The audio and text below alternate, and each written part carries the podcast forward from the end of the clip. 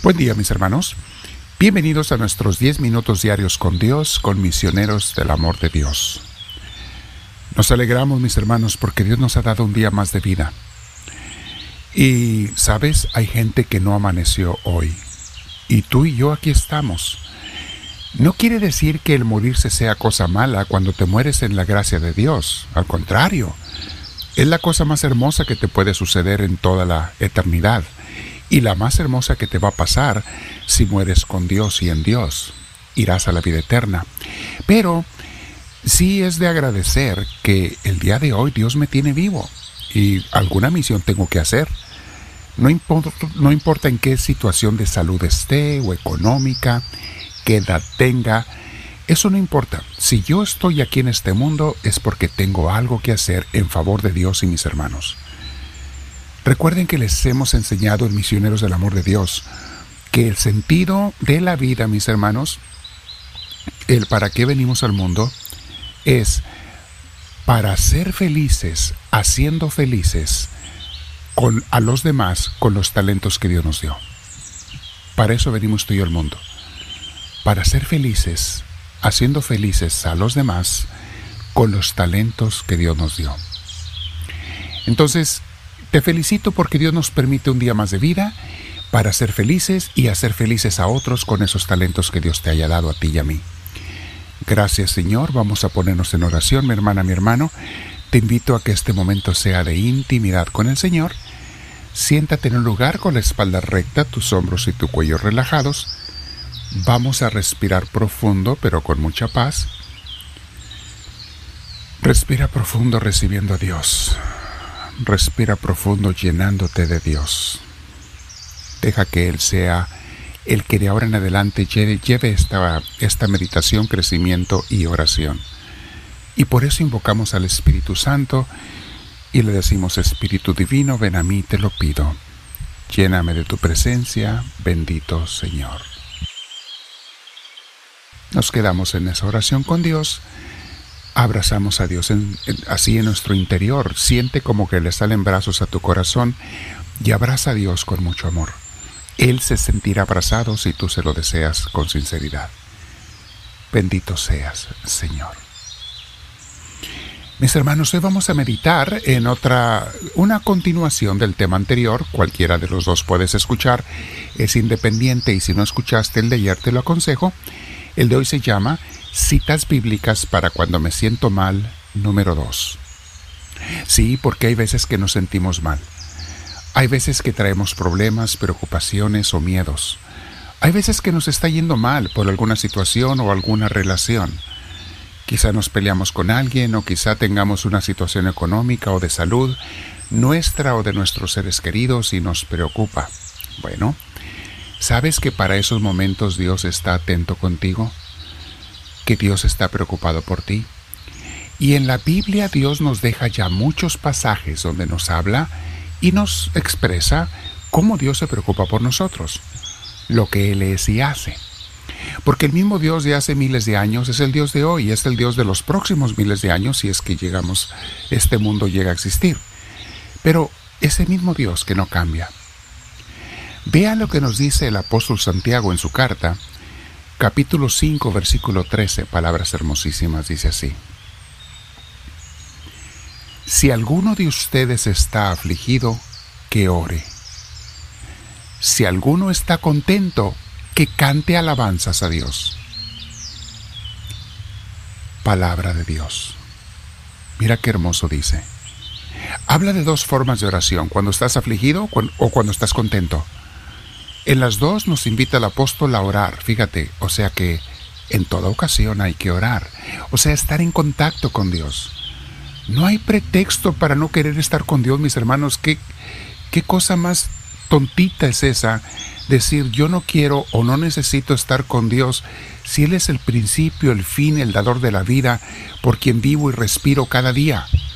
¿Cómo voy a decir yo no importa estar o no estar con Dios. Mis hermanos, de allí que la oración es fundamental para todo el mundo. Pero aquellos que nos decimos cristianos, porque seguimos a Cristo, más vale que estemos atentos, mis hermanos, y pasemos tiempo con Él, que sea Él el centro de nuestras vidas. nuestro mejor amigo, no solamente nuestro Padre Celestial, nuestro mejor amigo. Y dice Santiago, cuando estés afligido, preocupado, ponte a orar. No dice, ponte a buscar la solución de tu problema. No dice, ponte a ver qué puedes hacer o a ver qué persona te puede ayudar. Córrele con tus amigos, ve a ver quién te ayuda con ese problema. No, eso vendrá después. Primero, ponte a orar. Y si Dios te inspira, ve y busca ayuda. Y si no, Él te va a decir lo que tienes que hacer. Y a veces lo que tienes que hacer es esperar cuando nada puedes hacer. Pero Él te lo va a inspirar. Ponte a orar. Y luego, si alguno está contento, bueno, que cante alabanzas. No dice váyase de fiesta, váyase de vacaciones, váyase a la playa, eh, disfrute con sus amigos. No dice eso. Cuando estés feliz, cuando estés contento porque te va bien en la vida, cántale alabanzas a Dios. Hoy en día, mis hermanos, no hay pretexto para decir no sé cómo cantarle a Dios. Métete a YouTube, a, las redes sociales, están llenas de grabaciones de alabanzas a Dios. Escoge a tu cantante cristiano favorito y cántale a Dios. Elévale tu corazón al Señor. No hay pretexto para no alabar a Dios y cuando estés contento haz eso. Después haz otras cosas sanas si tú quieres. Festeja como tú quieras, pero primero alaba a Dios. ¿Lograste un título? ¿Lograste una meta, un propósito? ¿Compraste lo que tanto había soñado con comprar? Alaba a Dios. ¿Te correspondió esa persona que tú tanto amabas? Alaba a Dios. ¿Te dieron el aumento en el trabajo? Alaba a Dios. ¿Compraste el auto o la casa que tanto soñabas? Alaba a Dios. Con alabanzas y cantos no hay pretexto para no hacerlo es lo más hermoso que pueda haber, mis hermanos. Vamos a meditar en otra cita bíblica. Para cuando te sientes mal. Salmo 102, versículo 17.